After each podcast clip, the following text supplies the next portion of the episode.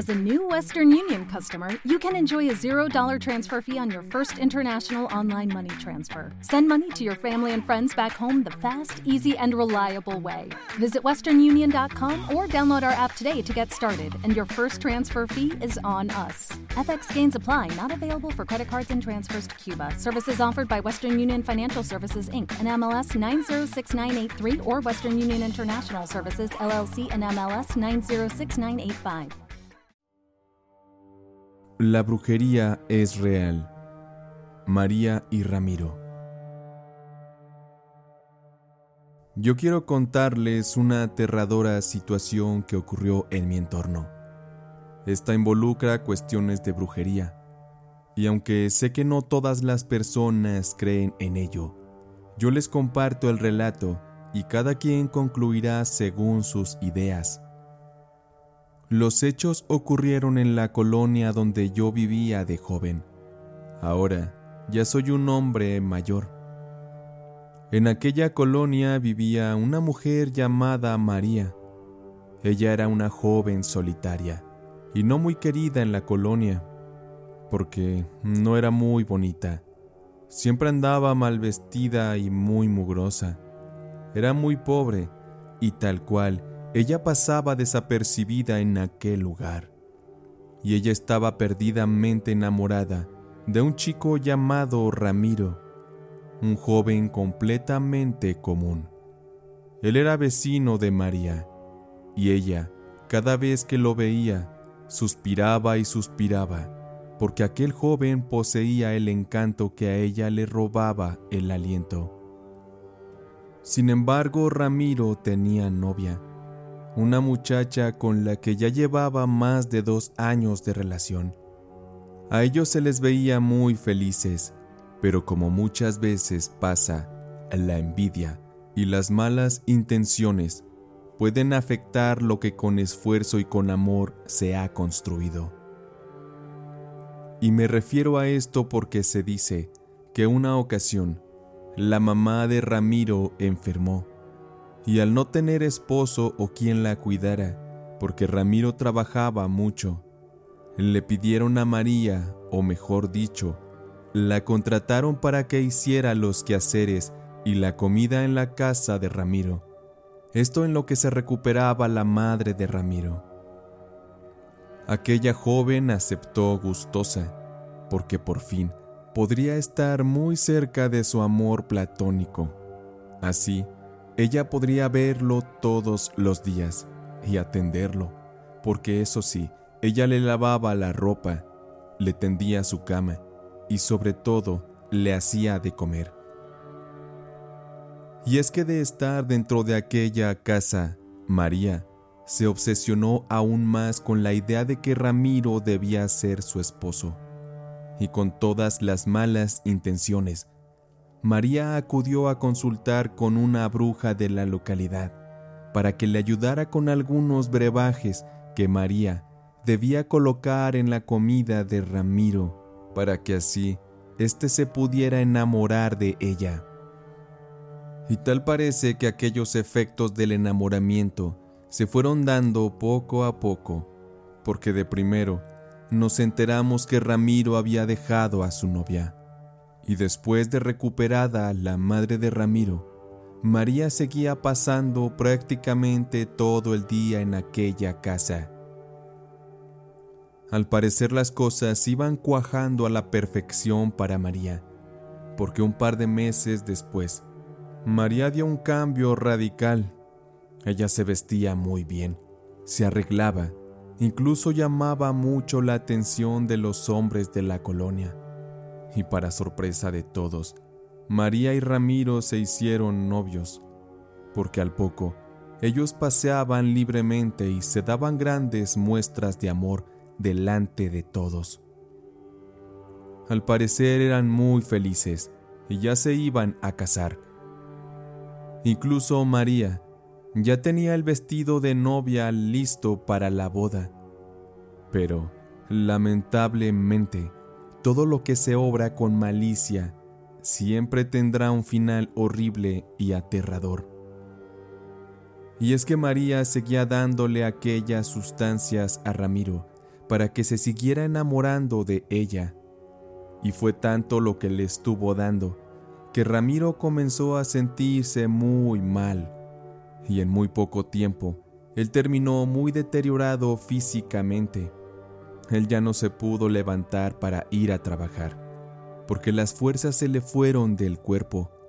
Las diarreas y los vómitos le secaron hasta dejarle la piel pegada al hueso. Lamentablemente no hubo marcha atrás, pues los órganos de Ramiro fueron dañados por aquello que se le estuvo dando tanto tiempo, pues las dosis fueron muy elevadas. Ante eso, los doctores ya no pudieron hacer nada para salvarlo. Fue demasiado tarde. Y todo por la obsesión de María de tener a Ramiro como suyo. Su deseo de poseerlo terminó arrebatándole la vida al pobre muchacho. El que haya muerto Ramiro hizo que María sintiera una profunda culpa.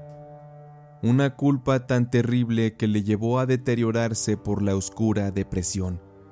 Y ella, con esto, decidió que ya no quería vivir más. Así que una noche, ella tomó el vestido de novia con el que pretendía casarse con Ramiro. Se lo puso. Se miró al espejo. Las lágrimas le corrían por la mejilla. Esto mientras ella escribía una nota en la que pedía que cuando muriera se le enterrara con ese vestido de novia puesto. Después, ella sacó el restante de los brebajes y los tomó todos de un solo trago. Aquello era una cantidad mortal que en aquella noche fría y oscura provocaría una horrible muerte a María, quien por envenenamiento partió hacia el más allá a buscar a su amado Ramiro. Cuando sus familiares y las autoridades la encontraron, ella tenía una macabra sonrisa en su rostro. Se dice que la sonrisa fue provocada porque el fantasma de Ramiro vino por ella, y eso fue lo último que ella vio antes de morir.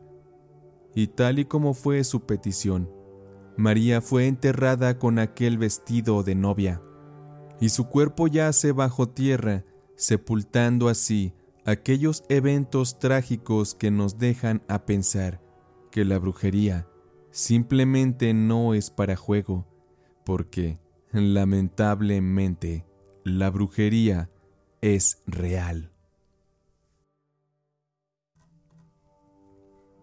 Doña Margarita la Bruja Este relato me lo platicó mi abuelo cuando yo era un niño. Sé que ya han pasado muchos años, pues esta historia ocurrió por allá de 1927. Mi abuelo vivía en el estado de Guanajuato y era joven en ese tiempo, apenas un niño. Él me dijo que se contaban muchas historias de apariciones y sobre todo de personas que se dedicaban a la hechicería o brujería.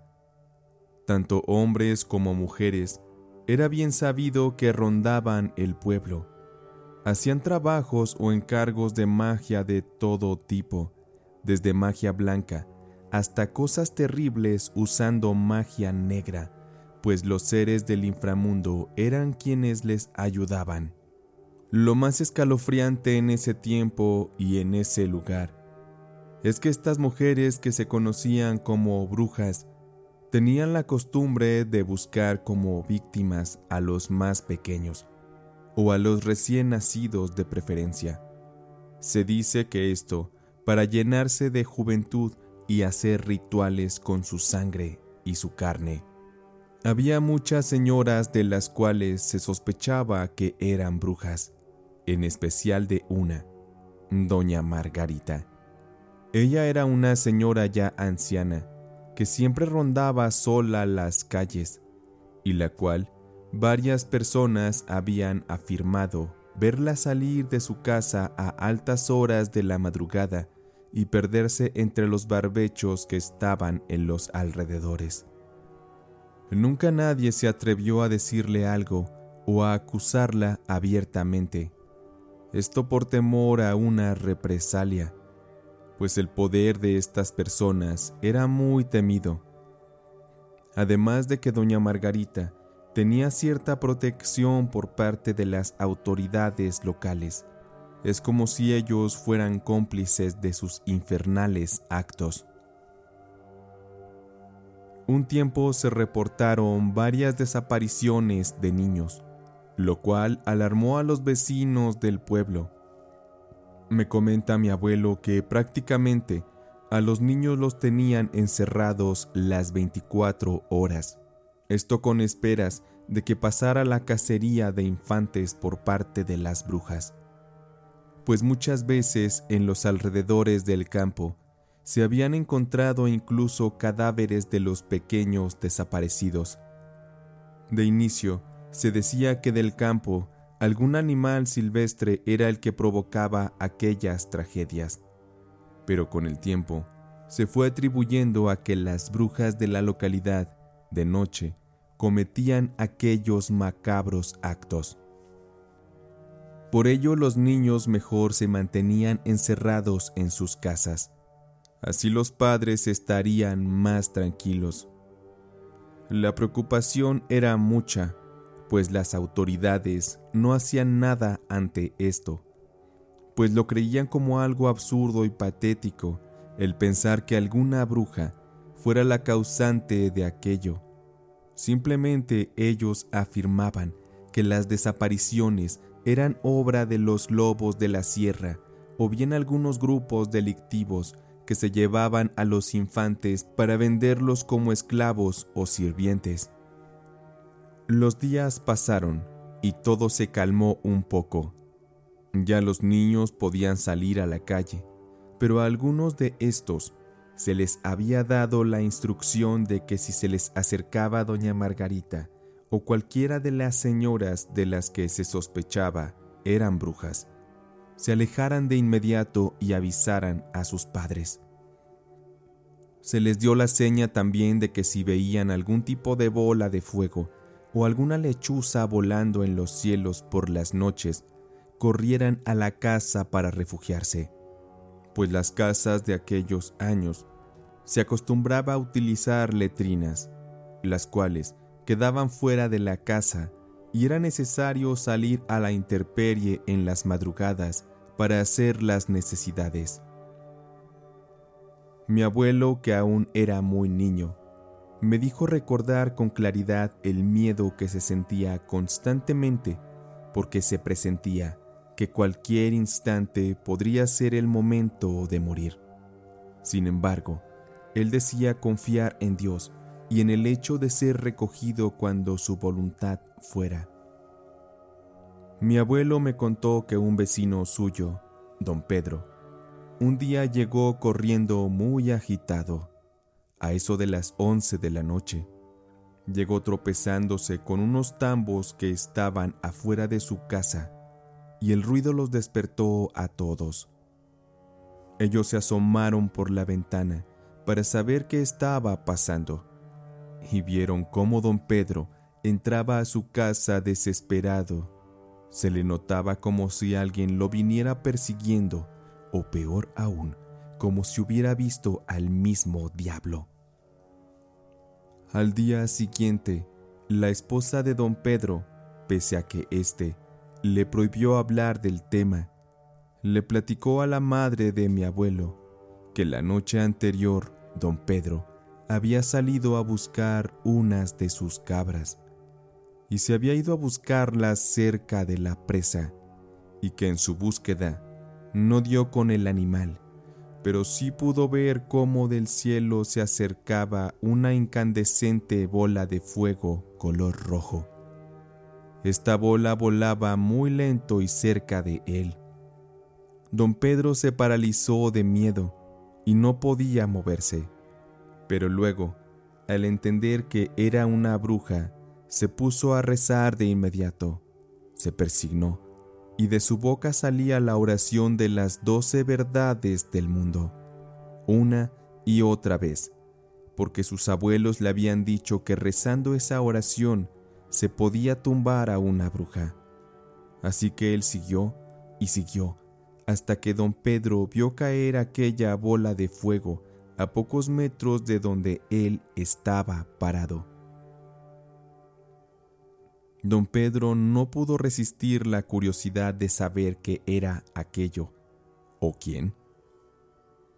Para su sorpresa, era nada más ni nada menos que doña Margarita, quien se arrastraba por la tierra con pocas fuerzas y con el cuerpo agonizante y agotado.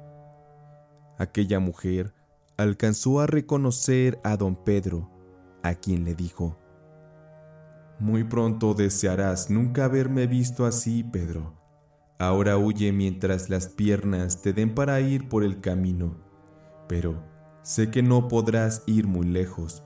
Tu muerte y la de los tuyos está cerca. Don Pedro aquella noche salió corriendo directo hasta su casa. Don Pedro era muy pobre y no tenía a dónde irse con su familia, por lo cual no salieron en dos días de su casa. De doña Margarita no se sabía nada sobre su paradero, y nadie sabía lo que don Pedro había visto. La gente de ese pueblo murmuraba cosas acerca de la desaparición de la mujer, pero nada cercano a lo que solo la madre de mi abuelo y la esposa de don Pedro sabían. Don Pedro no quería salir de su casa para sentirse seguro, pero la necesidad de ir a trabajar le obligó a salir a cumplir con sus labores. Y un día había caído la noche nuevamente y la esposa de don Pedro fue a tocar a la casa de mi abuelo, muy preocupada, porque don Pedro no había regresado y ya eran más de las diez de la noche. Así que todos preocupados fueron a decirle a algunos de los vecinos lo que había pasado, iniciando así una búsqueda para localizar a don Pedro. Llevaron perros, agua bendita, armas y machetes también trataron de despertar al cura, pero éste nunca abrió la puerta de su casa. Con eso se confirmaba que tanto la iglesia como las autoridades eran cómplices de las brujas del pueblo. La búsqueda tardó solo 40 minutos, cuando mi abuelo cuenta que se asomó por la ventana de la casa. A la casa de don Pedro iban entrando tres hombres cargando el cuerpo de aquel moribundo señor, el cual había sido extrañamente asesinado. Y se contaba que su cuerpo estaba bañado completamente de sangre. Tenía heridas por todo el cuerpo y mordeduras como si alguna bestia le hubiera comido trozos de carne y lo que más causó temor es que le habían extraído los ojos. Cuenta mi abuelo que cuando la esposa de don Pedro vio el cuerpo de su marido así, expresó a todos los del pueblo de las amenazas de doña Margarita, y tenía miedo aquella pobre mujer de ser asesinada junto con sus hijos. Fue por ello que los vecinos, buscando hacer justicia por su propia mano, tomaron leños, paja y cuantas cosas se encontraron, e invadiendo la casa de doña Margarita, le prendieron fuego hasta que quedó ésta reducida a cenizas. Con esto se dio una venganza y se alertó indirectamente a las demás brujas de parar con sus horribles y sangrientos actos, o de lo contrario serían linchadas. Afortunadamente la esposa de don Pedro y sus hijos estuvieron con bien y de doña Margarita nunca más se le volvió a ver. Solo en ciertas ocasiones se decía que por las madrugadas los graznidos de alguna ave desconocida se posaban sobre las ruinas de aquella casa en la que se cometieron muchos crímenes, aquella casa en la que alguna vez vivió doña Margarita, la bruja.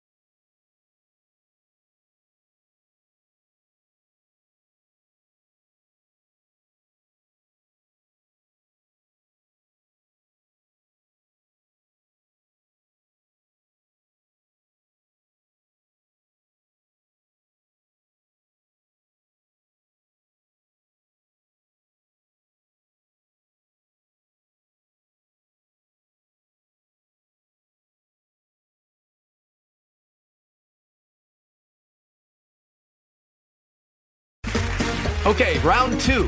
Name something that's not boring. A laundry? Ooh, a book club. Computer solitaire, huh? Ah, oh, sorry, we were looking for Chumba Casino. That's right. ChumbaCasino.com has over 100 casino style games. Join today and play for free for your chance to redeem some serious prizes. ChumbaCasino.com. No purchase necessary. Full prohibited by law. 18 plus terms and conditions apply. See website for details. Hello, it is Ryan, and we could all use an extra bright spot in our day, couldn't we? Just to make up for things like sitting in traffic, doing the dishes, counting your steps, you know, all the mundane stuff. That is why I'm such a big fan of Chumba Casino. Chumba Casino has all your favorite social casino style games that you can play for free anytime, anywhere with daily bonuses. That should brighten your day a little. Actually, a lot. So sign up now at chumbacasino.com. That's chumbacasino.com. No purchase necessary. Group. Void were prohibited by law. See terms and conditions. 18 plus.